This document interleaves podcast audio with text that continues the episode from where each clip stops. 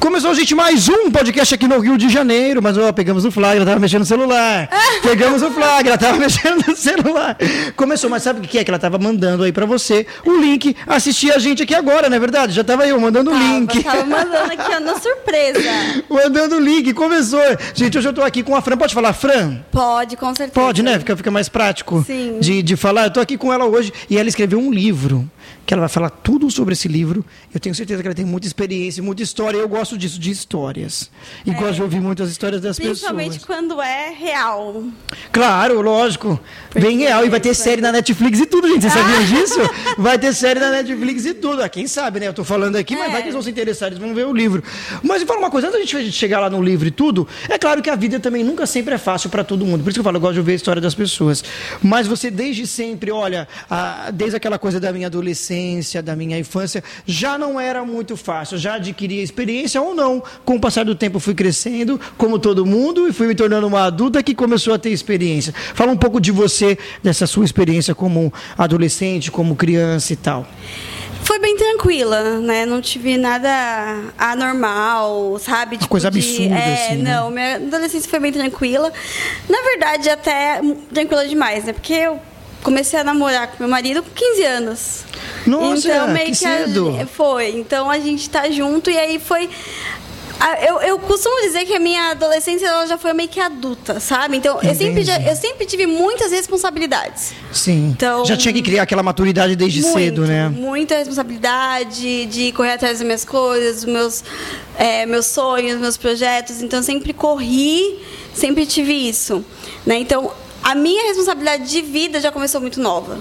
Entendi. Então, hoje eu sou o que sou por, por todas as responsabilidades, né? Isso é Entendi. bom, isso é bom. E eu trago para minha filha isso, viu? Cinco anos de Legal. idade já tem que ser responsável. Legal. E você falou sobre esse namoro cedo. Eu imagino como o povo também deve ter falado pra caramba isso, né? Foi. Ah, você é muito nova, menina. Vai fazer outra coisa. Ainda não é hora de você namorar. De você tá aí. Legal que vocês estão até agora, né? Sim. Isso. Porque o povo sempre acha isso. Isso é um namorico de criança. Não vai. Mas como você falou, poxa, eu já tinha essa responsabilidade, essa maturidade. Não, olha. Assim como eu aprendi, né? Com a, com a minha família, com os meus pais. É aquela coisa de eu casar e seguir a minha vida, né? Foi, foi. A gente começou a namorar. Eu tinha 15 para 16, mais ou menos. E com 19 a gente casou. Então, assim, a gente foi realmente tudo muito novo. Mas isso nos trouxe muita responsabilidade. Né? E eu falo um pouco, um pouco muito sobre isso no meu livro até, porque hoje em dia os jovens eles não querem tanta responsabilidade. É isso hoje que eu ia chegar nesse ponto. É muito fácil a vida, é muito, ah, é do jeito que eu quero, enfim. E a, quando a gente cria uma responsabilidade logo cedo, é difícil. Não, eu imagino, eu imagino. E aí tá ali a menina também, olha lá, ó. Ela tá ali, ela tadinha, ela chegou tão cansada, gente. A gente veio gravar aqui tão cedo, olha lá, ela tá ali. ela chegou tão cansada. E aí também muda quando chega, né? A, você fala, caramba, agora é a minha vez de ser mãe. Muda pra caramba, né? A, a vida assim em si, né? muito. Porque você falou sobre responsabilidade. Muito. Eu hoje eu tô me deparando numa situação que eu falo, meu, eu não sei porque eu escolhi ser mãe. é muita responsabilidade. Principalmente a geração que nós estamos vivendo. Sim, Cara, sim, sim. A minha época com 15 não vai ser a época dela com 15. Verdade. Porque a minha época com 15 é a época dela hoje. A minha filha com 5 anos, ela fala coisas, ela faz coisas que eu falo, não é possível. Já tá com 18, né? Tipo isso. A senhora fala, exatamente- menina, o que, que é isso? Que eu não falei isso ainda, como você já sabe. Exatamente isso. E aí eu, eu me deparo com situações e falo, cara, é difícil. Eu imagino. Mas assim, a gente vai lutando, a gente vai conseguindo e vai dar certo, né? Tem que dar, tem que dar Claro, certo. com certeza. Vai dar certo, deu mais do que certo. Ela é a próxima geração que vai incendiar muita gente, aí vai mudar Exatamente, muita exatamente. coisa. Que é o que dela. você acredita que você e o seu marido estejam lutando muito por isso, né? Como você Muito. falou. Tem aquela coisa de diferença da geração. Olha, a minha foi de um jeito, agora está um pouco mais complicado com a tecnologia, com o avanço de muita Sim. coisa, né? Não, hoje ela pega o celular, ela mexe em tudo, né? Tem coisa que eu, que eu não sei, ela pega e fala, mamãe, é assim. Eu falo, nossa, é verdade, Nick. Então, ela é muito Eu achava que era evoluída. só comigo que acontecia isso. É, não, ela é muito evoluída. E assim, é, eu crio ela de uma forma que ela entenda o que ela quer da vida dela. Eu não tive essa opção. Às vezes eu sou muito julgada por isso, mas é, a minha vida ela foi sempre moldada pela ideia e ideologia das pessoas, né? Nossos Sim. pais vêm daquela do cristão muito rígido, muito e assim a gente fica no caminho, mas porque a gente entende muito. Sim. Mas eu conheço muitos jovens que não ficou, porque falou assim: até hoje eu vivi pelos meus pais, agora eu não quero saber e eu vou viver minha vida. Então eu tenho muito esse medo. A minha filha ela vai crescer e ela vai constituir aquilo que ela quer. Nós, a Bíblia fala, cria o seu filho no caminho para quando crescer não se desviar. Nós fazemos, nós criamos, mas eu sempre mostro para ela os dois pontos, sabe? Sim, sim. Nick, tem isso e isso. O que você quer? Ah, mas ela tem cinco anos, mas ela já sabe o que ela quer. Entendi. Então, eu entendo que assim, a partir do momento ela que ela tem. Ela tem cinco anos desse tamanho? Ela tem cinco anos. Até desculpa te interromper, ela tem cinco anos desse tamanho? Tem. Que isso? Tá errada essa conta aí, gente? Que isso? Meu Deus, cinco, cinco anos. anos desse tamanho. Se você conversar com ela, ela tem dez. Mas é. na idade ela tem cinco. Ela é muito pra frente, muito pra frente. Eu mas eu sempre mostro pra ela. Você quer isso ou aquilo. E às vezes ela escolhe coisas que têm consequências. E eu mostro. Falo, você tá fazendo por isso porque você escolheu. E ela fala, ah, então agora eu não quero mais. Eu falo, então, mas agora não tem como voltar. Hum. Então eu já mostro a vida pra ela Legal. de agora. Por quê? Quando, eu falo muito isso. Quando ela tiver 10, 12, 15, se ela quiser ir embora para os Estados Unidos estudar, pra Irlanda, vai embora, some na minha frente. Porque que eu isso? crio o filho pro mundo, sabe? Sim, e é uma sim. forma que eu entendo que eu não vou sofrer. Porque eu não tenho aquele preço, sim, sabe? Sim, sim, Mas eu acho que é a melhor forma de criar. Porque Poxa, você também vai ter aquele orgulho, né? Olha, minha filha foi embora para estudar, minha filha está fazendo isso. Porque o mais triste é quando entra por outro caminho, né? Olha, Exatamente. Que a gente vê, infelizmente, hoje muito acontecer. Aquela questão da ansiedade, da depressão, droga, Exatamente. bebida, aquele monte de coisa. Nenhuma mãe quer isso. Ninguém quer isso, né? E às vezes, principalmente a, o filho cristão, ele entra na depressão, ele entra na crise de ansiedade, por quê? Porque ele é muito limitado ele é muito preso. Sim, então sim. isso acaba fazendo com que aquela ansiedade bata. Ah, minha mãe não deixa. Por que minha mãe não deixa? E cria curiosidade. Eu sei porque eu tenho pessoas do meu lado que viveram isso. Eu tenho uma amiga de que morreu com 24 anos, cara. Nossa, meu Deus. Filha de pastor. Mas por quê? Limitada. Quando apareceu a vida, foi com tudo.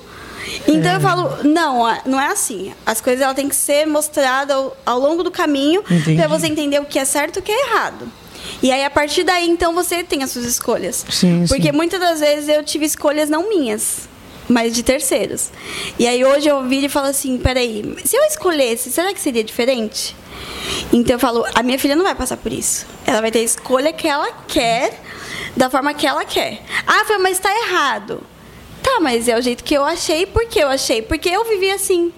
Então, a partir do momento, se minha filha virar e falar, Freio, mãe, eu quero, eu quero estudar fora. Meu, vai. Eu não tive essa oportunidade.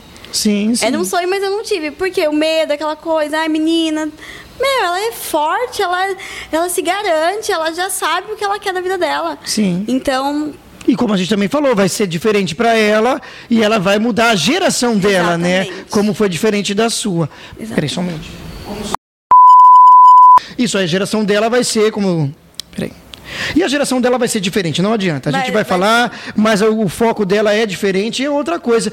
Mas aí eu vou fingir que eu não sei de nada também, tá? A gente vai aqui conversando, eu tô fazendo cara de que não sei de nada. Mas você também tem essa coisa de ser cantora? Não, eu não sou cantora, eu só escrevo, eu só prego. Que, como, que, como que é a sua vida, assim, nesse, nesse seu trabalho na igreja em si? Você certo. foi daquela que cantou no grupo de louvor? Não, eu não fiz nada disso. Eu, fui, eu cuidei das crianças. O que, que você fez né, durante todo esse tempo na igreja? O que você faz também hoje? Eu acho que o nível maior. Qual que é o nível maior? Logo cedo, por isso que eu falo, tive muita responsabilidade, né? Com 25 anos eu fui pastora. Ah, fui não, eu sou, né? Porque eu tenho essa entendi. coisa de ser, foi, passado. Não, eu fui. A gente pegou uma igreja para cuidar. Eu falo que foi a, a minha maior responsabilidade da vida.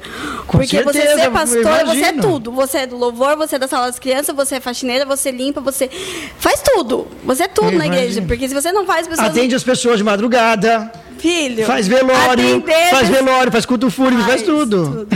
Pô, virada de ano, gente ligando, sabe? Momento pro demônio, sabe? Gente, que A isso? gente faz de tudo, de tudo mais um pouco. Então, foi uma responsabilidade. Foi a maior da minha vida, assim. Foi bom enquanto durou, né? Hoje, hoje a gente não está com igreja, mas eu sei que é um futuro próximo, vai, vamos voltar, né? Mas no momento eu sei que foi também um projeto, um trabalhar de Deus que foi. A gente ficou quatro anos com a igreja. Quatro anos, Legal. e aí a gente deu uma pausa, né? E fiz de tudo, de tudo mais um pouco. E aí, do nada, do nada, apareceu essa, essa questão do meu livro, porque eu nunca imaginei que eu escreveria um livro na vida. Nunca. Mas é as pessoas também não te cobravam isso? Nunca, não. Ninguém falava assim, ah, escreve um livro aí, pastora. Queria aqui no Rio, pastora. Não. não, um nunca aí. imaginei escrever um livro na vida. Mas a minha história trouxe a isso, sabe? Aquilo que eu passei, Legal. que eu vou contar daqui a pouquinho. Você que está curioso, Sim, continua aqui assistindo. Eu vou pegar o livro, mesmo que você não tenha falado ainda, tá. eu vou pegar aqui o livro para ver. Do luto para a vida. Hum. E aí eu foi um ah, eu dia. acho que estraguei a surpresa que eu acabei de ver. Era pra mim esse livro? Era. Eu acabei de estragar a surpresa. Antes da hora. É, pois é, né? Tá vendo? Engraçadinho. O cara foi xereta, né? Pegou. Ah, ela fez uma dedicatória. Desculpa, aleluia. Jesus, mas eu ganhei um livro. Eu ganhei um livro. Nossa, eu gostei da capa também. Achei muito legal. E... Tem essa coisa da, da. A gente até falei do, do, do, do, do como que eu brinquei agora falando do cemitério e tudo, né? Eu falei, ah, fazer o, o culto fúnebre, é. né? Mas não tinha visto aqui o, o tema do livro, né? É, exatamente. Poxa, que coisa. E aí você falou, meu, vou escrever um livro então. Vamos fazer essa coisa diferente. Nunca imaginou, verdade, mas era um desafio, né? Na verdade, o que acontece? Eu, eu tive um, um pico muito forte de depressão. Hum. É importante eu falar isso porque. Sim, todo mundo que passa aqui sempre fala sobre isso. Eu gosto, porque é, sempre tem alguém assistindo que, que pode estar passando por essa situação. Gente, Cara, depois que você passa, você percebe o quão sério é isso. E todo lugar que eu vou, que eu tenho oportunidade, eu falo sobre isso. Claro, e aqui você tem Porque... total liberdade para falar quanto você quiser, fica à vontade. Realmente é uma doença que muitas pessoas não ligam. Não, é frescura. Ah, é. Que palhaçada, entendeu? menina. Você tá aí dentro desse quarto, não sai daí nunca, né? Exatamente. O é cheio dessa. Exatamente. Até, então, até passar alguém da família, né? Até ter alguém é, da ou família. Até quando perder alguém por isso. É, exatamente. Aí vira e fala assim, ai, nossa, eu não liguei para aquilo que ele tava passando. Então, realmente, eu tive um, um, pico de depressão muito forte. E eu, mas eu, eu tava na depressão e eu falava assim, Deus, eu quero sair dela. Essa é a diferença. Porque muitas pessoas Mas isso mesmo já casada? Agora, ano passado, 2019. Ah, eu... sim. Então foi recente. Foi recente, foi recente. Nossa, ainda depois entrou pandemia e tudo, né? Foi no meio da pandemia. Foi no meio da pandemia. Foi 2020. 2020. 2020, mais ou menos. Olha, tem até foto aqui no livro dela. E aí, eu eu tava nesse meio dessa, dessa depressão muito forte, só que eu queria sair dela. E eu falava para Deus, Deus, eu preciso sair dessa depressão, eu não aguento mais. Eu fiquei em coisa de cinco dias de cama, sem levantar, sem hum, sair. Nossa. Minha filha estava no quarto e falava, mamãe, levanta. Eu não tinha força. E aí foi quando eu falei, Deus, eu preciso, eu preciso. E aí, num dia, do nada, Deus virou para mim e falou assim, escreve um livro. falei assim, não, não é possível. Eu escrevi um livro. E ele falou, você tem história para isso. Que você passou, muitas pessoas estão passando e você precisa falar. E aí eu virei pro Alex, assim, do nada, eu virei e falei assim, eu vou escrever um livro. Ele nem acreditou. Ele, porque assim, eu tenho esse histórico na minha vida de tudo que eu começo eu não termino. Entendi. Infelizmente eu tenho esse histórico. Pra você ter ideia. Ano ah, que bom que pelo menos o casamento você não fez isso. Foi, graças a Deus. Porque que o ano passado. Que bom que pelo menos o casamento você não fez isso. o ano passado que eu consegui terminar a escola. Nossa! Você tem ideia? Porque eu parei eu, e eu tentava, tentava terminar e eu não conseguia. Então, assim, ele falava: Meu, você não vai conseguir Isso, escrever gente, um livro. Que história. E aí eu falei: Não, eu vou escrever um livro. E eu comecei a escrever o livro. E eu comecei ele em janeiro. Em maio, em abril o livro estava pronto. Sabe? E eu falei, cara. Janeiro desse ano. Ano passado. Ah, ano passado. Ano, ano passado. passado. Eu lancei ele em julho. Ah, entendi. Eu, eu pensei que fosse agora. Na pandemia. Agora. Pra você ver como a gente estuda o convidado antes de coisa. Você viu como que eu sou. Não, assim, eu não é considero que foi lançamento. Você comigo, às vezes não tem graça. Eu vou saber tudo que você vai me dizer, por que, que tem graça eu ficar sabendo tudo antes? Por isso que eu gosto de saber assim na hora. É, exatamente. Por isso que entrevista assim. Legal, então você lançou ele no ano passado. Sim. Muito bonito, gostei, tem foto. E eu posso falar tudo, sobre a história do livro? Claro, eu continua aí, que tá interessante. Tá é assim, né? você que está falando sobre a depressão, e é claro que está envolvendo o livro ao Sim, mesmo tempo. Faz continua seis aí, tá anos, então faz seis anos que eu perdi um filho. Ah, eu te perdi entendi. um antes da Nicole. Perdi como, Fran? Perdi, gente. Ele nasceu. Ele ficou cinco dias na UTI. Nasceu da melhor forma possível. A minha gravidez do Arthur foi perfeita. Sabe uma gravidez perfeita? Minha gravidez. Entendi. Não tive problema nenhum. Nove meses ali, tive chá dele. O chá dele, o povo entrava, falava, é festa de um ano. Porque eu fiz a festa. Por quê? Ele foi programado.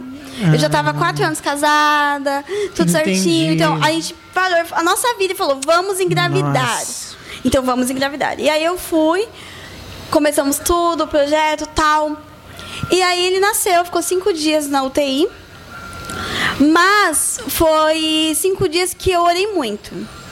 Foi uma vida que eu tive com Deus ali, Eu porque nos meus nove meses de gravidez, eu não tinha. Eu tinha muito medo de ter um filho especial.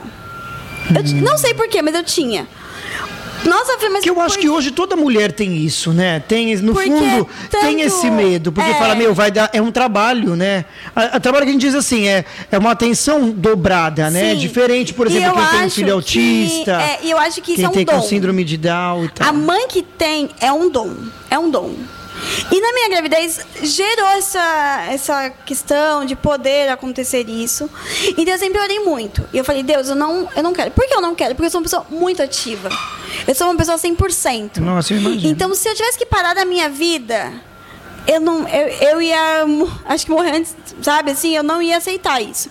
Então eu sempre tive isso. Quando meu filho nasceu, meu filho nasceu dia 4 de maio. Ele nasceu, eu tive pré-eclâmpsia. Então, no momento que a minha pressão, minha pressão chegou a 19 na sala de parto. Nossa. Então, no momento que eu tive a pressão alta, um dia de 29 anos, um dia eu tive pressão alta na vida, que foi esse dia. Eu tive essa pressão alta, minha médica desesperada, vamos, vamos operar, vamos operar, operou. Ele nasceu bem, ele nasceu tranquilo. Quando eu estava subindo para a sala de parto, a minha médica virou pro meu pai na época e falou assim: se você tem fé, você ora. Porque o bebê tá bem, mas ela não garanto. Nossa. O bebê, ele sai de lá e vai pro berçário. Ela vai sair de lá e vai pra UTI. Então foram as palavras da médica pra minha família. E eu não sabia de nada. Pra mim tava tudo tranquilo. Eu falei, beleza, bora, vamos fazer tal. Tranquilo, eu tava bem, eu tava consciente, tava tudo normal. Quando eu, gerei, quando o Arthur nasceu, ele gritava, ele berrava saúde 100%, bem tranquilo. A minha médica olhou pra mim na hora e falou: você tá bem? Eu falei, tô ótima, tô ótima. Ah, então tá bom, então você vai pra recuperação e depois você vai pro quarto. Tranquilo. Fiquei na recuperação, tive cesárea. Fui pra sala, fui pra lá, depois desci pro quarto. Quando eu cheguei no quarto, cadê meu filho? Porque falaram que eu estaria com ele. Ah, então, por conta dele ter nascido um pouquinho antes, que nasceu uns dias antes, ele tá na UTI pra ganhar peso. Tá bom, tranquilo. Naquela sala que eu fiquei ali, naqueles, naquele quarto, dos dois dias que eu fiquei naquele hospital, eu passei muito mal. Passei muito mal. Eu vomitei sangue, eu tive vários problemas. Só que eu saí. Eu saí daquele hospital. E quando foi o terceiro dia, minha médica falou assim: Ó, Fran, eu vou te dar alta duas horas da tarde, porque é o horário que você pode ver seu filho e depois você vai embora. E seu filho vai continuar na UTI. Falei: tá bom, tranquilo. Eu fui, vi ele na UTI e fui embora. E eu fui pra casa, meu, eu tomando muita medicação. Muita. Porque a minha Eu pressão continuou alta. Minha pressão, ela não, não baixou. E aquele. Então você era daquela que tava sentindo, que se sentindo bem, mas a pressão tava alta. Tava alta, mas eu tava Tipo, bem. parecia que não tava acontecendo Sim, nada. só que a pressão, ela, quando a pressão subia, eu sentia porque a minha cabeça doía. Ah, Então eu sim. sentia, eu falava, eu tô com a, minha pressão não tá normal. Aí eu media, tava 15. E eu sempre tive pressão 11, normal, 10. Eu nunca tive essas coisas, sabe, de pressão Sim, alta. sim. E Ficava eu- o que é de todo mundo, né? Normal. O 12 por 8 lá. né? Quando eu media, tava 15, 17. Eu falava, meu. Nossa. Aí eu tava tomando captopril 50. Que isso? Muito alto. E aí, fui pra casa. Quando eu acordei 4 horas da manhã, de quarta pra quinta, eu conto isso no meu livro. Eu tive a oração de Ana. Por que a oração de Ana? Porque a oração de Ana, ela foi tão sincera que ela foi respondida. E eu tive a oração de Ana e eu falei, Deus, eu não sei o propósito disso na minha vida. E eu não sei o propósito do meu filho estar naquela UTI. Mas eu quero, eu quero te pedir só uma coisa. Que isso cesse agora. Ou amanhã eu vou pro hospital e eu trago meu filho de volta, ou o senhor pode levar. Mas isso eu não quero. Eu não quero ficar indo e voltando, indo e voltando. O quarto dele impecável, o tudo arrumado, tudo cheiroso. Eu dentro do o carro com o bebê conforto. E é aquela sensação de vou e volto. vou- Não quero, não quero. Tá me dando uma agonia só de você falar, eu tô pensando senhor. como que foi. leva ou o Senhor traz. Mas esse, eu não quero isso. E eu dormi. E eu poderia pensar que foi uma oração qualquer, mas eu sabia do meu coração. E eu sou muito sincera, cara. Uma coisa que eu sou é sincera. Eu não consigo, eu não consigo mentir, eu não consigo.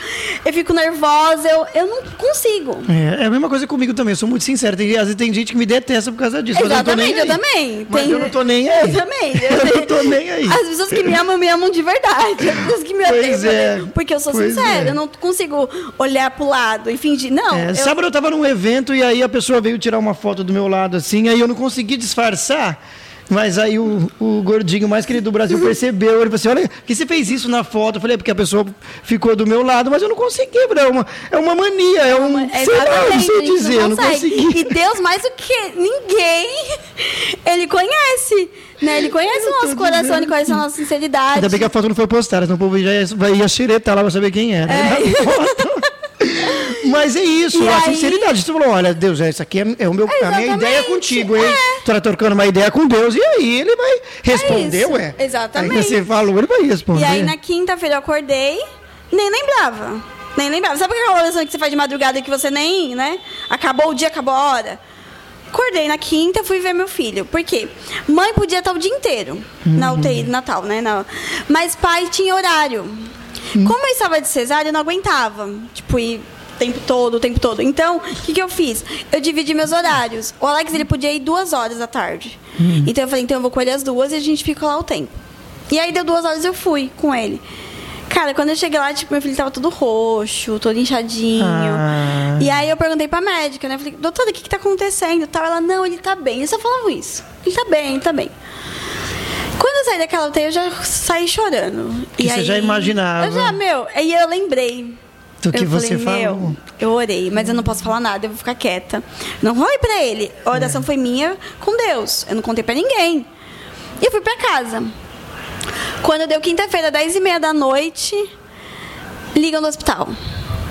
Senhor Alex, o senhor pode vir até o hospital? O senhor tá perto? Ah, Da minha casa para o hospital é 15 minutos. Ele falou, posso, posso. Então venha. Nós fomos. Cara, foi 15 minutos de silêncio dentro daquele carro. Por quê? Na minha mente eu sabia que eu tinha orado. E eu falei, eu não posso nem reclamar, porque eu orei. Só que na mente dele, ele estava revoltado. Na mente ele já estava revoltado. E ele falava assim, Deus, porque o filho que a gente teve era uma promessa. Foi algo que Deus falou assim, eu tô mandando Sim, o sim. filho, sabe? Quando eu estava grávida, eu não sabia, não sabia. E a gente fez uma campanha de uma campanha num, numa ig- num culto de sete dias. E eu não contei pra ninguém que eu estaria, que eu poderia estar grávida. Eu não fiz exame, não fiz nada, mas eu já estava sentindo. E eu falei pra ele assim, eu falei, Alex, se eu tiver grávida, Deus vai trazer alguém e vai revelar. Eu não vou fazer exame. Se eu tiver, Deus vai trazer alguém e vai revelar. Foram sete dias de culto e nada foi falado. Quando foi o sétimo dia, a gente jantando, acabou o culto. Aí foi muito engraçado, porque acabou o culto, era o sétimo. Eu subi no altar, ele estava tocando. Eu subi, eu falei pra ele, eu falei, você viu? Eu não tô grávida. Deus não falou. E a gente desceu para jantar. Quando a gente desceu para jantar, a gente indo embora, indo embora, um pastor virou e falou assim, tá aí dentro já. Você tá grávida. Caramba. Na hora eu olhei pra cara dele, eu falei, meu, não é possível. Aí eu já comecei a chorar, aquela coisa. Aí a gente saiu de lá e falei, vou pra farmácia. Porque aí, né? Meu, meia-noite, uma hora da manhã, a Quero gente em ver São se o cara é Paulo. de Deus mesmo. Vamos ver se ele É, fala mesmo, hein? falei, Vamos ver. Uma hora da manhã, a gente em São Paulo procurando farmácia. Eu falei, vamos, vamos embora. Cheguei em casa, positivo. E eu falei, então, era um filho programado. Deus, ele separou aquilo. Claro que vocês dois também já tinham esse desejo mesmo de ter, Sim, né? é quatro anos de casado, aquela coisa, a gente já fala, meu, vamos ter, vamos, Vamos sabe? Não foi uma ter. coisa um susto. Caramba. E aí, beleza, chegamos no hospital. E aí, na mente dele, nesse caminho, ele falava assim: Difícil. Deus, se o senhor levou meu filho, eu não vou saber de mais, eu não quero saber de mais nada. Não quero mais saber. Não vou pregar, não vou tocar, não vou, não quero mais saber de mais nada. Só que na minha mente, eu sabia que eu tinha orado. E a gente foi calado, os dois. Ninguém sabia da mente de um do outro. E você também não ia falar pra ele, olha, eu orei É lógico, né, professor? né, eu tenho amor à vida. vamos embora. Chegou lá, todo mundo abre as portas e vamos embora, vamos embora, vamos embora. Sentei na cadeira, aquela sala branca. O médico entra com aquela prancheta e começa a falar. Então, mãe, seu filho, segunda, teve duas paradas cardíacas. Na terça, o rim dele parou. Ah, ele Na foi dando um relatório. Ele teve, mas a gente não sabia de nada. Sabe o que é saber de nada? Eu chegava na UTI e os médicos falavam: seu filho tá bem. Seu filho tá bem, seu filho tá ganhando peso, seu filho tá bem. Mas você acha que eles não falaram pra poder não te preocupar? Eu acho que foi negligência do hospital. É, eu tô, por eu isso que eu tô acho. pensando nisso também. Eu Eu te perguntei isso. Porque não é Foi. possível, gente. Como Foi. que tá? Tá tudo bem. Ou, Não, pra mim- ou é eles que- estavam fazendo algum experimento, cara. Não é possível. Porque, Cê- é. Tipo assim, olha, vamos No testar meio- pra ver se um moleque vai reagir, né? Não, Se sabe o vai que fazer alguma acontece? coisa. Um parênteses. A minha, a minha cesárea, ela foi paga. Eu não tinha convênio. Foi hospital particular. Ah, E entendi. enquanto eu estava na sala de lá me recuperando, que a minha, o meu parto já tinha sido pago e não foi barato. A UTI do meu filho lá embaixo estava sendo cobrado de 5 a 7 mil o dia. Nossa. E a preocupação do hospital, sabe qual é? Como que vocês vão pagar isso? Então, enquanto eu estava tentando me recuperar, o meu filho na UTI e o povo ligando no hospital, no meu quarto, pedindo meu marido descer na administração para perguntar como que ele ia pagar as diárias do meu filho na UTI. Que isso, Tem noção? gente? Então a preocupação deles não era, era como ia ser pago. Pra você ter ideia, o hospital, eles queriam tirar meu filho do particular e mandar pro público. Graças a Deus que o médico que estava lá não assinou. Porque falou: se você tirar esse bebê daqui, ele vai morrer na hora. Claro, a porque preocup- pela situação que ele já tava, com certeza já ia fazer E isso eles mesmo. queriam mandar ele pra Santa Casa. Então, então assim, eram muito detalhes que a gente passou por Nossa. ali, por esse processo, que foi complicado. E aí ali o médico Perguntando começou a falar. iria pagar. Exatamente, pensa na nossa cabeça. E ele não E queria eu me já tô contar pensando num preconceito também ao mesmo tempo. tudo. Ah, não. Entendeu? Não, acabou, gente, acabou. não quero falar mais nada aqui, não. Para que vai mexer com a minha emoção também. Para de ficar falando essas coisas. Sim. Tá, mas continua, tá não, e aí, na... e aí Cara, o médico começou a raiva. falar. Quando o médico começou a falar, me irritou. Me irritou. Meu, não fala isso. Não, não, não, não, não, não. Não acredita, era dia das mães. Sim. E você não podia falar nada. Eu, eu imagino. porque, porque- tipo assim, como que eu vou falar pra todo mundo agora? Do- de repente, né? verdade, falou, pô, aconteceu não na é nem- quinta e no domingo Não, eu- é- na já era verdade, dia das mães. Não é nem questão de não poder, mas eu não estava preparada. Sim, sim. Eu tava. Como você falou, você não estava nem na sua casa pra poder não ver as coisas, Sim, né? O do eu bebê. na- a gente tem os, Ai. as cinco fases do luto, né? E eu tava na primeira, cara, negação. Não, quer acreditar que aquilo tá acontecendo. Entende? E eu falo muito sobre isso no meu livro também. As cinco fases do luto. Porque é normal nós vivermos as cinco fases, mas nós não podemos estar, ficar nela, parar Ah, entendi. nela. Por isso, Não. na hora que eu abri aqui, eu vi que tem o um, dois, o três Tem, e tal. Nós temos as cinco fases. Legal. Então, cada, cada um passa por uma fase, cara, não tem como. E eu costumo dizer até que tem gente que tem até 10 fases do luto, porque aí vai inventando umas fases, né? Mas realmente, o que a psicologia nos mostra, essas cinco fases, é normal. É normal. Então a gente sempre quer criar al- algo, uma desculpa Sim, por aquele luto que nós estamos passando. Então, viva elas, sabe? Chore elas, não tem problema. Isso não é anormal. Porque tem muita gente que me questiona isso. Eu falei, ah, mas me criticam por eu estar chorando o meu luto. Cara, chora. Faz bem. Quantas vezes eu entrei no quarto e chorei porque eu queria meu filho? Porque o problema é quando não chora, quando guarda aquilo ou não fala pra alguém. Exatamente. É muito mais Entendeu? difícil. Mas aí eu chorava, eu batia o pé, assim, levantava e falava: Não, tudo bem, mas eu vou continuar a viver. Eu vou lutar, eu vou Sim. lutar pelo meu sonho. É, nós, nós, seres humanos, a gente cria uma. Uma chavinha na nossa cabeça. Então, quando eu engravidei do Arthur, eu criei na minha mente: eu vou ser mãe. Quando eu perdi o Arthur, eu continuei com aquilo. Eu quero ser mãe. Então não é porque eu perdi o Arthur que eu não, não quero. Eu quero. E quando eu cheguei na minha médica, a primeira pergunta: quando eu posso ter outro? Foi a minha primeira pergunta pra ela. E aí ela falou: Fran, daqui a um ano, você tem que. Porque o que você teve foi muito sério. Tudo bem que eh, passou pra ele, né? Ela falou: Eu não entendo porque seu filho morreu. Ela falou bem assim pra mim: Eu não entendo porque seu filho morreu, porque na teoria era pra você ter morrido. Eu ouvi isso da médica. Sim, sim. Então, É, aí... sua pressão subiu e tudo. E você tinha escutado isso mesmo. Exatamente. Meu A pai minha me irmã aconteceu depois. isso. A minha irmã de número 2, a Elisângela, aconteceu nas duas gestações dela. E na, nessa, na segunda, que foi da Yasmin, a médica falou: "Ó, agora chega, você não pode ter mais, não. Porque a próxima, ou é você ou é a criança, entendeu? E a minha irmã, a pressão dela foi muito alta. Ela ficou na UTI também. A da minha irmã, a história foi bem sinistra, né? Mas assim, a criança ficou bem, mas ela que, que, que tava mal. Mas graças a Deus depois ficou tudo bem, mas já falou, ó, não pode ter mais não, agora chega. E como ela já teve as duas meninas também que agora, né, seguiu a vida.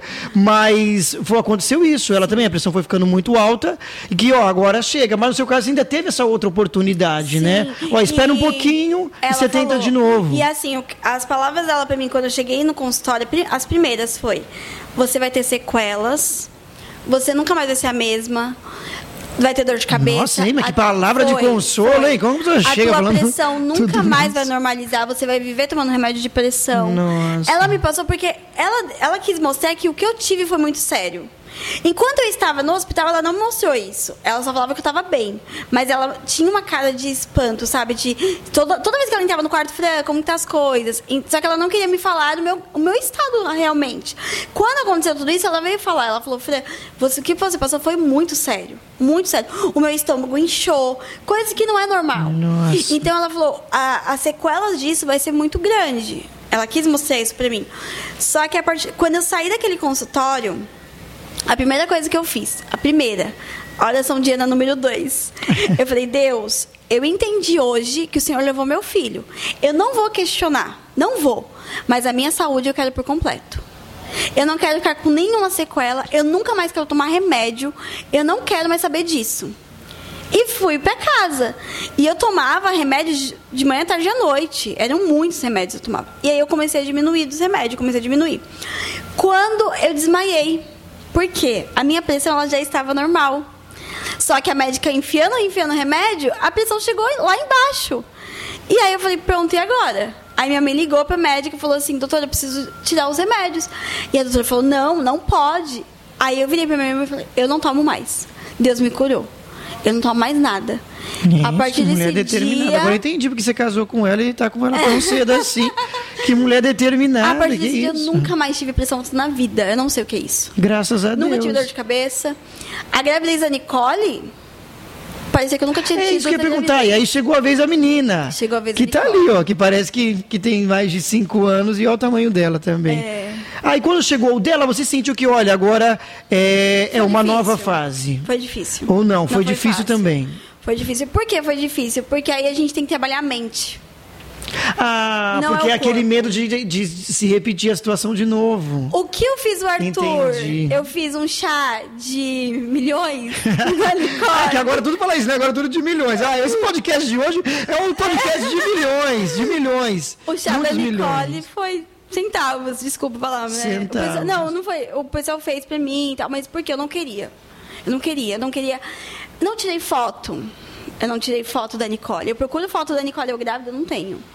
Entendeu? Gente, Porque que isso? a mente. Eu entendo, É a mente. claro. Por isso que eu falei, quando chegasse o dela, imagina a hora que chegou o dela, o Não, medo. o da minha mãe, quando eu contei pra minha mãe do Arthur, eu tenho um vídeo até hoje no Facebook, foi choro, de alegria, foi aquela emoção. O da Nicole foi choro É, de porque assim, como você falou, poxa, olha, eu pensei ali, ali é aquela coisa da promessa, o Deus falou Sim. e tal. Não, eu fiz Aí depois tem o lance do medo, porque pode, pode repetir tudo de novo. Aí, ah, vai que eu fique alegre, eu faço um, Não, um chá mãe- de milhões Não, e aí a e minha mãe, criança tipo, ela ficou muito acontece pe- na coisa. pensa... Porque minha mãe sempre me acompanhou nas médicas, tudo. Então ela ficou muito com a- as falas do médico.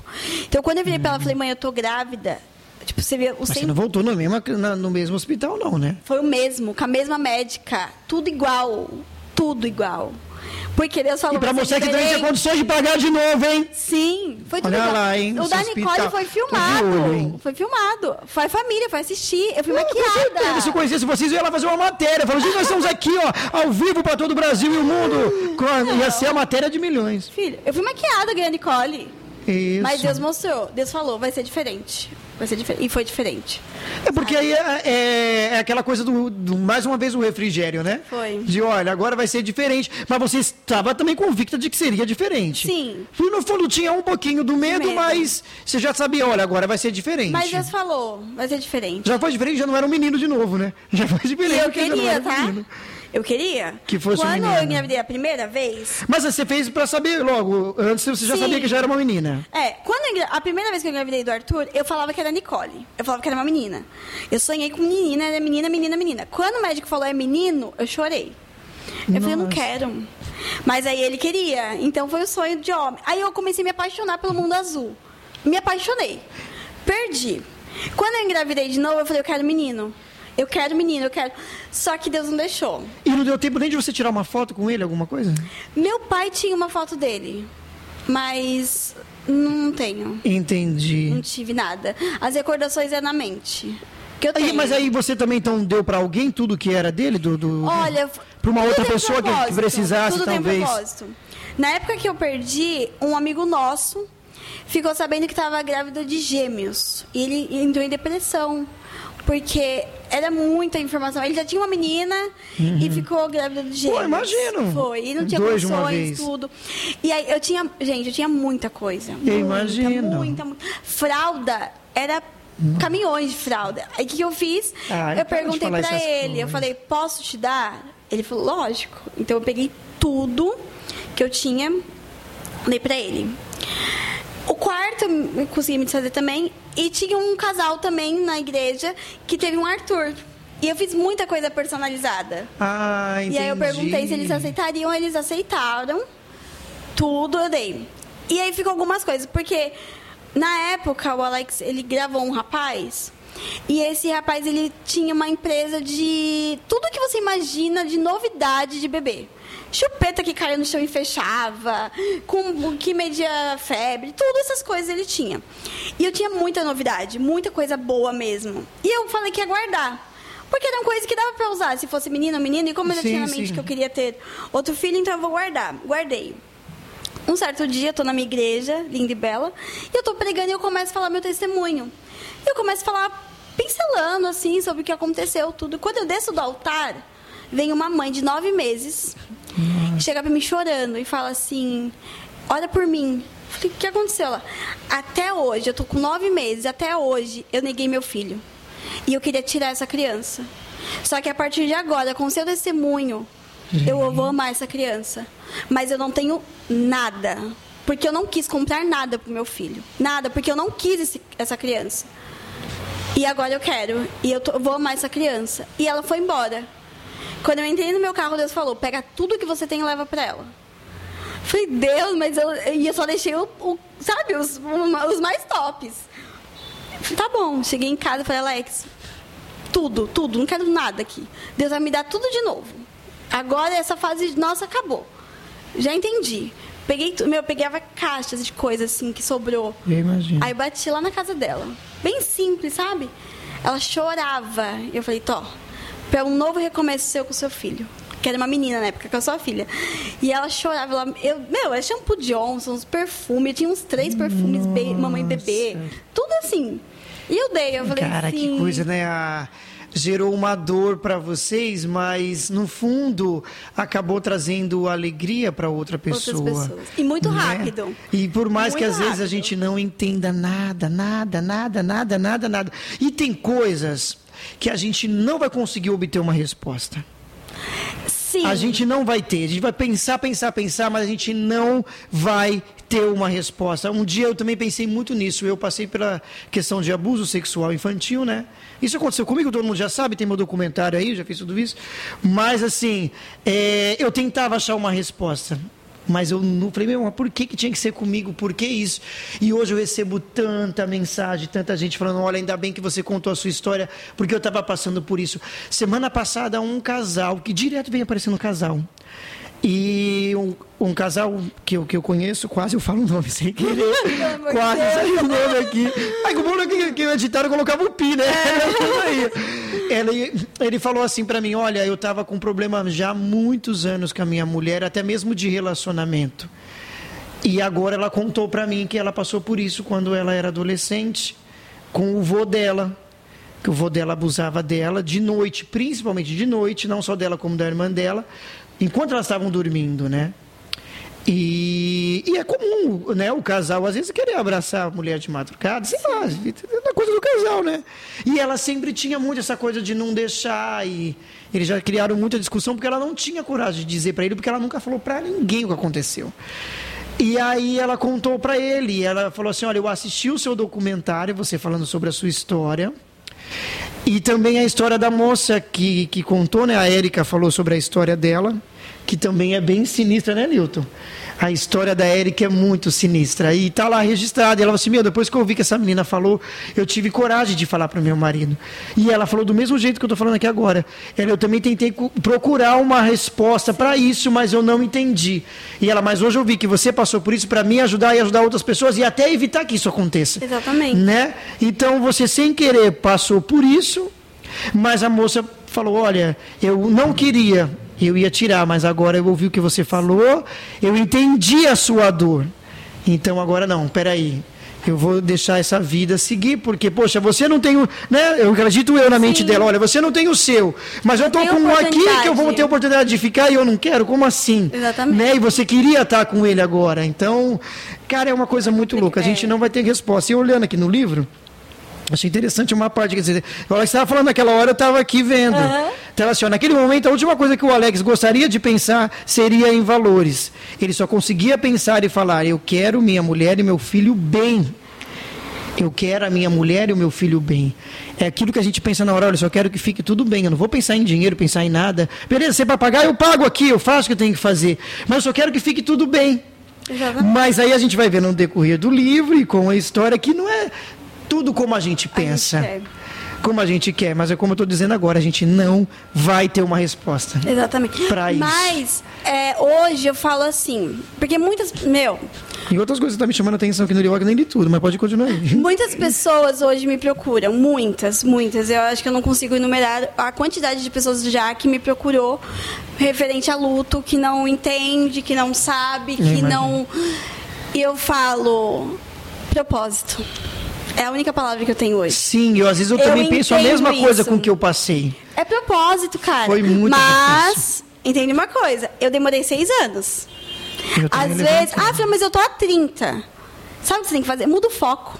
É. Porque o seu foco, 30 anos, está indo na mesma pergunta. Por quê? Por quê? Por quê? Sabe qual é a sua pergunta hoje? Pra quê? Pra que eu passei por isso? E eu entendi, quando eu, Deus falou assim, escreve um livro, para quê? Para as pessoas serem alcançadas. Então, foi quando eu pensei no documentário. Eu falei, meu, como que eu vou fazer esse documentário? Como que eu vou falar isso? Porque a minha família tinha gente que não sabia. Sim. Ninguém sabia, na verdade, eu acho. Depois eles foram saber por causa do documentário. E eu falei, mas para que, que eu vou fazer isso? E eu sonhei com esse documentário. Eu sonhei da maneira que eu queria fazer e saiu exatamente do jeito até melhor do que eu pensava. Poxa, ainda concorreu um festival de, de cinema com documento. Nunca passou pela minha cabeça. Sim. Nunca, nunca. E aí eu recebo muitas mensagens. Eu estava até até vindo, quando estava vindo para cá, é, é, eu dormi para. Eu ia sair de manhã, e eu fui dormir muito tarde pensando em muita coisa. E eu falei, meu, essa semana eu tava com o meu psicológico muito abalado, porque você fica, cara. Porque todo dia, direto isso. E você vê história pior do que a minha. É. Poxa, olha, o meu pai que fazia isso comigo. Olha, aconteceu. Sabe? Então eu falo, o senhor tem que. Eu falo, não quero, eu não quero. Eu não quero ouvir sobre isso durante Sim. um dia, sabe? Eu fui dormir, eu chorei bastante. Depois eu entrei no ônibus vindo para cá. Eu falei, não, deixa eu me recompor, porque eu sei que sempre eu vou encontrar alguém e eu vou ter que repetir meu, essa história várias e, e várias é o vezes. ponto que você falou. Sempre tem uma história pior do que a nossa. Sempre tem, sempre, sempre. sempre. Não tem. É, e tem mães que chegam pra mim e falam: falei, ah, mas eu passei por isso. Eu falo, mas poderia ser pior. Teve uma, uma amiga agora recente, recente, faz um mês agora, e perdeu o bebê. No mesmo hospital, do mesmo jeito, ficou cinco dias na UTI, a mesma coisa. E da escola da minha filha. E ela, quando ela perdeu, ela mandou no grupo de mães. E ela falou assim que nem sabe o motivo que ela mandou, mas ela mandou, falando que tinha, o bebê tinha, sido, tinha nascido, tinha falecido. E na hora que eu peguei aquela mensagem, eu liguei pra ela na hora. Na hora e eu falei assim pra ela. Ela, ela falou ainda depois, nossa filha, eu nem sei porque eu mandei. Eu falei, você mandou mensagem pra mim ler, porque eu não saberia do que você estava passando. E eu falei pra ela a palavra assim: eu posso falar com você, eu posso te encontrar, você pode chorar pra mim, porque eu sei a dor que você está passando. Porque é muito fácil você chegar num velório hoje e virar pra pessoa e falar assim, meus sentimentos. Mas você não sabe o sentimento que ela está passando, por quê? Você não tem mãe, você não tem pai, você não tem vô, você não tem tio. Sim. Por que, que você vai falar pra uma mulher que perdeu o marido, meus sentimentos, se você tá com seu marido do lado?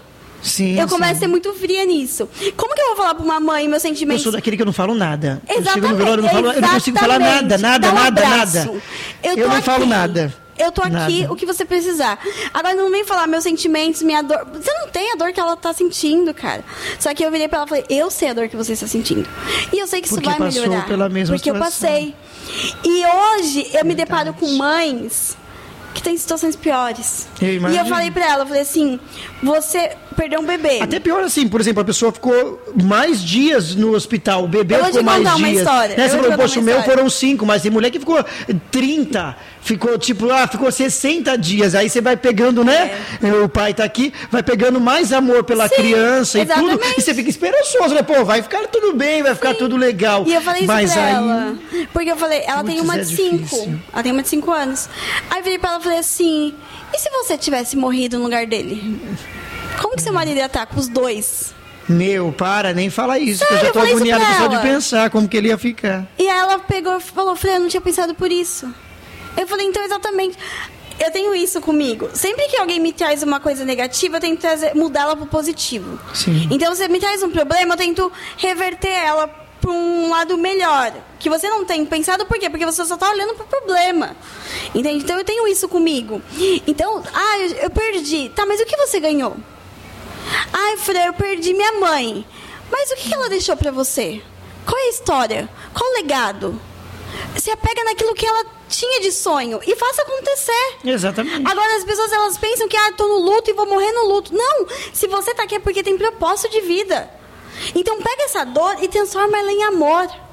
Sabe? E eu começo a viver, hoje a minha vida é essa, a minha ideologia de vida é essa.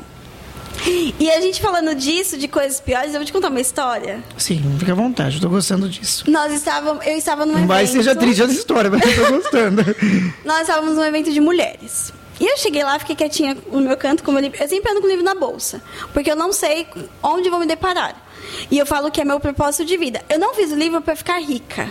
Eu fiz o livro porque é o meu propósito. Pra Quando falar, eu chegar "Nossa, no né, céu, quantas milhões de Não, cópias foram não. vendidas, Quando né? eu chegar no céu, eu vou fazer igual o Paulo. Eu cobri a minha carreira, guardei minha fé e eu tô bem, porque o que meu propósito de vida é esse. Se eu tiver que pegar meus 50 livros que tá no carro e sair distribuindo na rua, eu vou distribuir. Se Deus mandar falar distribui, eu vou distribuir. Porque eu, eu preciso que você leia. Aqui não, que você distribuiu um pra mim, tô É. feliz, você me deu. E eu sem graça vi antes do tempo o aqui, meu já peguei. propósito ser cumprido, entende? Escreveu. Então, é isso. E eu estava nesse evento de mulheres e eles começaram a sortear um monte de coisa. E eu tava com uma amiga. Eu fui convidada, eu nem conhecia as pessoas que estavam ali dentro. Ficou uma convidada qualquer ali.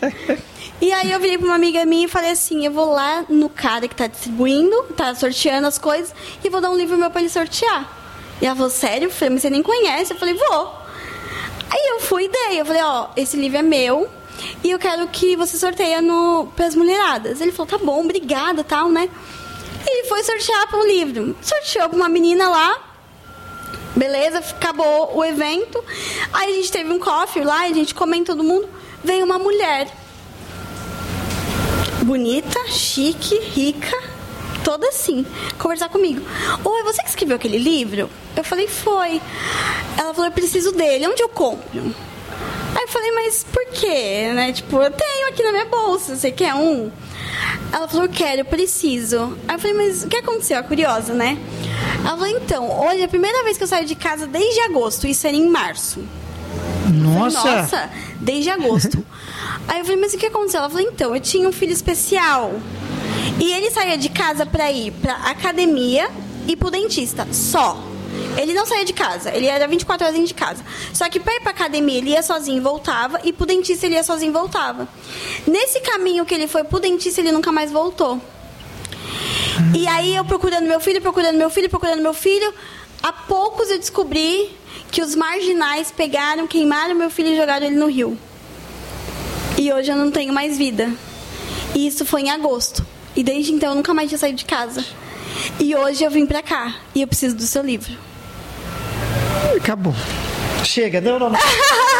História. Não, não, não. Você não pode falar uma coisa dessa. Você tem Não, não, não. Você não pode falar isso. Que eu que quero essa mulher aqui também, né, pra contar essa história. Coitada, não tava nem saindo. Ele- Mas a gente vai ter condição de contar. Ele tinha 19, 19, 20, 30. Sei lá, tipo, ele já tinha idade. Pegaram, mataram, jogaram no rio. Ele, ela descobriu depois porque acharam os ossos. E ela falou, nem o enterro eu pude fazer pro meu filho. Nossa. E aí eu olho pra ela e falo o quê? É. Não, eu, é que eu Aí falo eu- pra você, não. eu também escuto histórias muito mais absurdas que a minha. Aí eu, aí eu viro e falo assim, eu só tive cinco dias. Pra mim é pequeno, Pois é. sabe? Mas eu falo, olha o meu propósito. E eu na hora, na hora, eu, me dá uma caneta, me dá uma caneta, eu vou, vou assinar, toma, leva. Pelo amor de Deus, leva esse livro. Porque eu costumo dizer que esse livro não foi eu que escrevi. Foi o Espírito Santo. Porque de mim mesmo não ia sair nenhuma frase. E eu vou te falar uma coisa, que se você começar a ler aí, eu vou virar e falar, sério, tá escrito? Tô olhando uns pontos aqui Não, que eu tô achando interessante. eu mesma, tipo, não lembro as coisas que eu escrevi, porque não era. É o Espírito Santo. Então eu falo pra Deus, Deus, aonde esse livro chegar, não seja eu. Seja o teu Espírito Santo que possa curar as E pessoas. você tá agora em semana de divulgação aqui no Rio. Tô. Legal. Eu conversei com o Newton, ele falou, meu. aí ele já legal. marcou vários lugares pra mim. Eu falei, eu vou.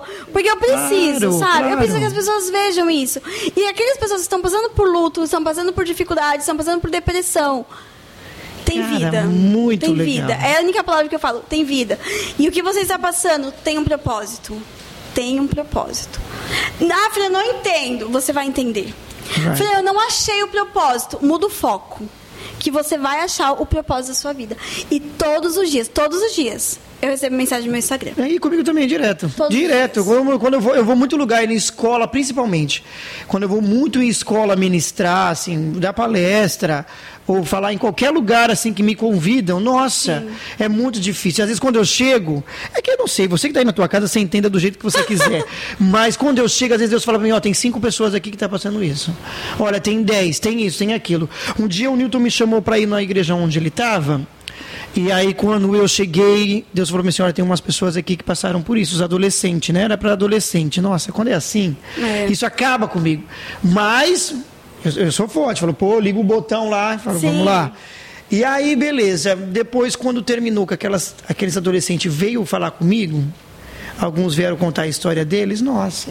Sim. Aí opa, aquele botão ainda tá ligado. Você não pode, às vezes, nem chorar na frente Sim, da pessoa. sim. Porque se você superou, se você tá forte, você tem que, né? Exatamente. Mas tem dia que não tá assim, tem dia que a gente não tá mesmo. Eu, eu imagino que até pra vocês, tem dia que, que bate uma lembrança, tem dia que, meu, eu não tô com o meu psicológico preparado pra ter que falar essa história, mas olha, eu tenho que falar porque alguém tá precisando ouvir. Eu tenho que falar que eu tenho que divulgar o livro que eu escrevi. Então é isso. E eu achei Exatamente. interessante uma coisa aqui, ó. Esse ano de 2021, eu e o Alex, no ano passado, no caso, completamos 13 anos juntos e fizemos 9 anos de casado. Foi a maior experiência que vocês já carregaram assim nesses 9 anos de casado? A maior. A maior experiência, acredito A eu, maior. né? É uma Sabe pergunta idiota, mas com uma resposta inteligente. Sabe por Eu quê? acredito que seja a maior experiência. Não é maior, porque depois que eu perdi um filho, nada me abala. Nada. Posso perder o que for. Nada, não existe. Eu contei isso, até participei de um podcast esses dias, eu contei isso. Eu pulei de paraquedas. Depois que eu pulei Ai, de meu paraquedas... sonho é fazer isso, mas eu- asa delta, eu tenho vontade de fazer isso com asa É, delta. eu não, eu pulei de paraquedas. Depois que eu pulei de paraquedas, você pode me colocar em qualquer Hop Harry, qualquer Disney, qualquer brinquedo. Não, não vai sentir a mesma sensação que pular de paraquedas. 14 mil pés. Quando eu tava lá, eu falei, eu sou retardada. Nunca mais, eu não pulo mais, porque eu não gostei. Mas eu senti Ah, ué, aquele agora você medo. sustentou a tua gracinha. Você queria pular, ela pulou, agora você viu como que é. É, exatamente. Mas depois que eu tive aquele frio na barriga, aquele medo, cara, não tem mais graça. Então depois que eu perdi meu filho, ano passado, a gente, o meu marido ele teve um acidente de carro. Ele deu PT no carro. Nossa. Tinha acabado de comprar o carro. Tinha 40 prestações para pagar do carro. Nossa. Eu virei, eu virei pra ele falei, meu, eu ainda brinquei. Eu falei, o diabo não sabe nem brincar. Eu perdi um filho. Você acha que eu vou ligar de ter perdido um carro? Carro a gente conquista outro, a gente conquista É, ou outro. perder o marido também, que isso, né? É uma brincadeira, ele É, tá ali. como ele me ligou e ele falou, vai vir aqui também, hein? Semana que vem é com ele aqui. Não, como ele me ligou e falou, tá, tô bem, eu falei, então, sabe, não, nada me abala. Então, pra mim, hoje, se eu já era fria, agora eu sou mais ainda. Nossa, vai virar curada. Frozen, vai virar é, tipo Frozen. isso. E eu entendi que o livro, ele me trouxe a cura. Sim. Por quê? Comigo também. Quanto mais eu falo disso, Mais mais, eu tenho- você vai. Mas eu entendi isso com o psicólogo depois de um tempo, tá? Com a psicóloga, a doutora Simone, foi muito legal. Mas assim, eu não, eu não tinha entendido isso antes. Sim. Depois que eu falei, caramba, agora hoje pra mim é de boa muito falar. fácil. Tem dia que não. Como eu falei, pô, tem vezes que a gente não quer. Não tá muito legal, né? Bate algumas coisas assim, né? Tem uns, uns pontos. Mas, poxa, vou ali para fazer. Mesmo assim, aí eu falo para alguém, eu escuto uma história pior, aquilo acaba Anima. também me ajudando. Falo, Sim. poxa, que alívio que eu ajudei uma pessoa que estava com a história pior que a minha. Né? Exatamente, né? exatamente. E eu percebo isso, porque as pessoas viram para mim e falam, Fran, mas você fala isso com muita naturalidade. Cara, eu tô curada. E isso é bom. É isso é bom, é quando eu tô curada e eu entendo que realmente nada me abala. Só que hoje, eu tenho seis anos que eu passei por isso e eu entendi o meu propósito de vida. Agora, você que está me assistindo, às vezes para você não é tão simples. Às vezes para você não é, ah, não é tão fácil. Não. Calma. Cada um tem seu tempo. Entenda isso.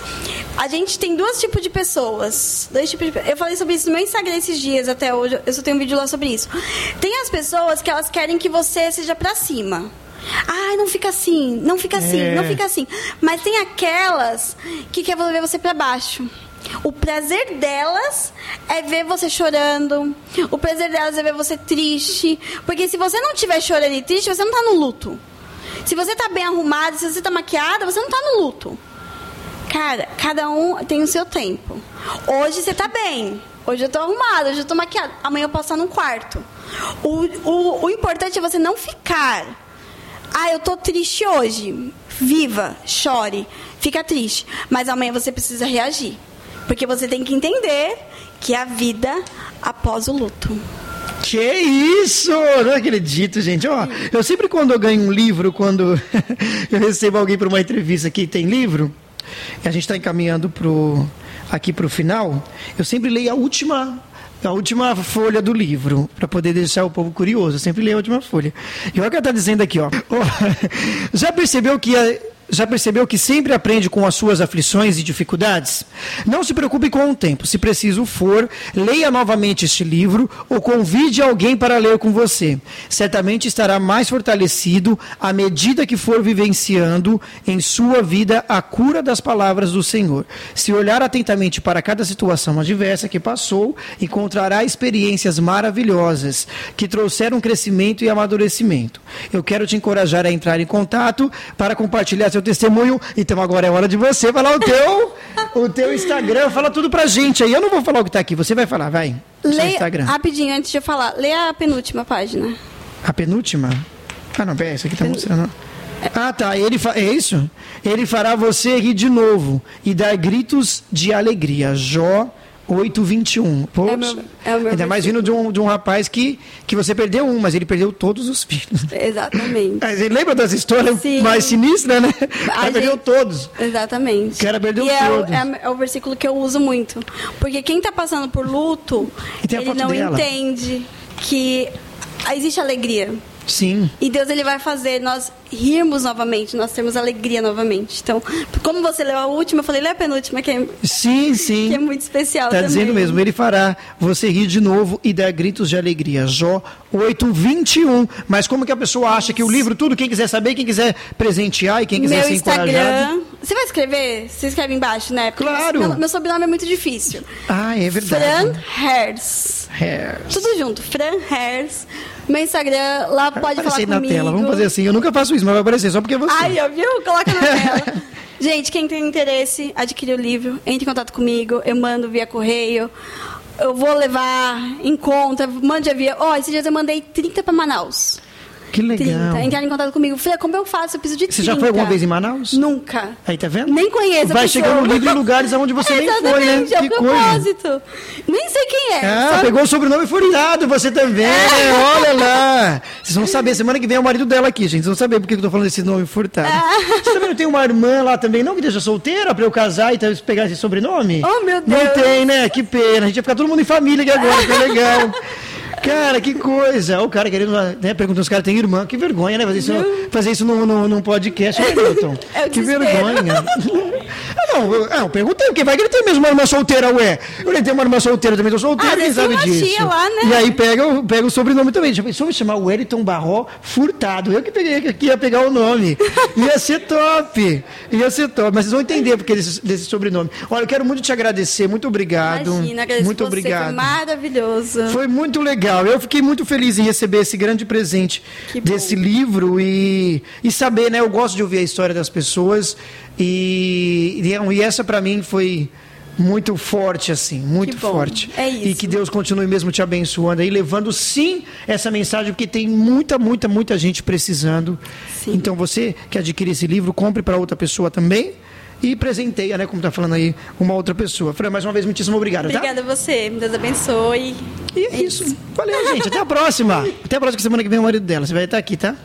Eles vão querer saber, porque o povo é curioso, vai querer saber por causa desse furtado, vai querer Ai, saber. vão procurar meu Instagram e vão achar, né? É, é verdade, não, mas tudo bem, não tem problema.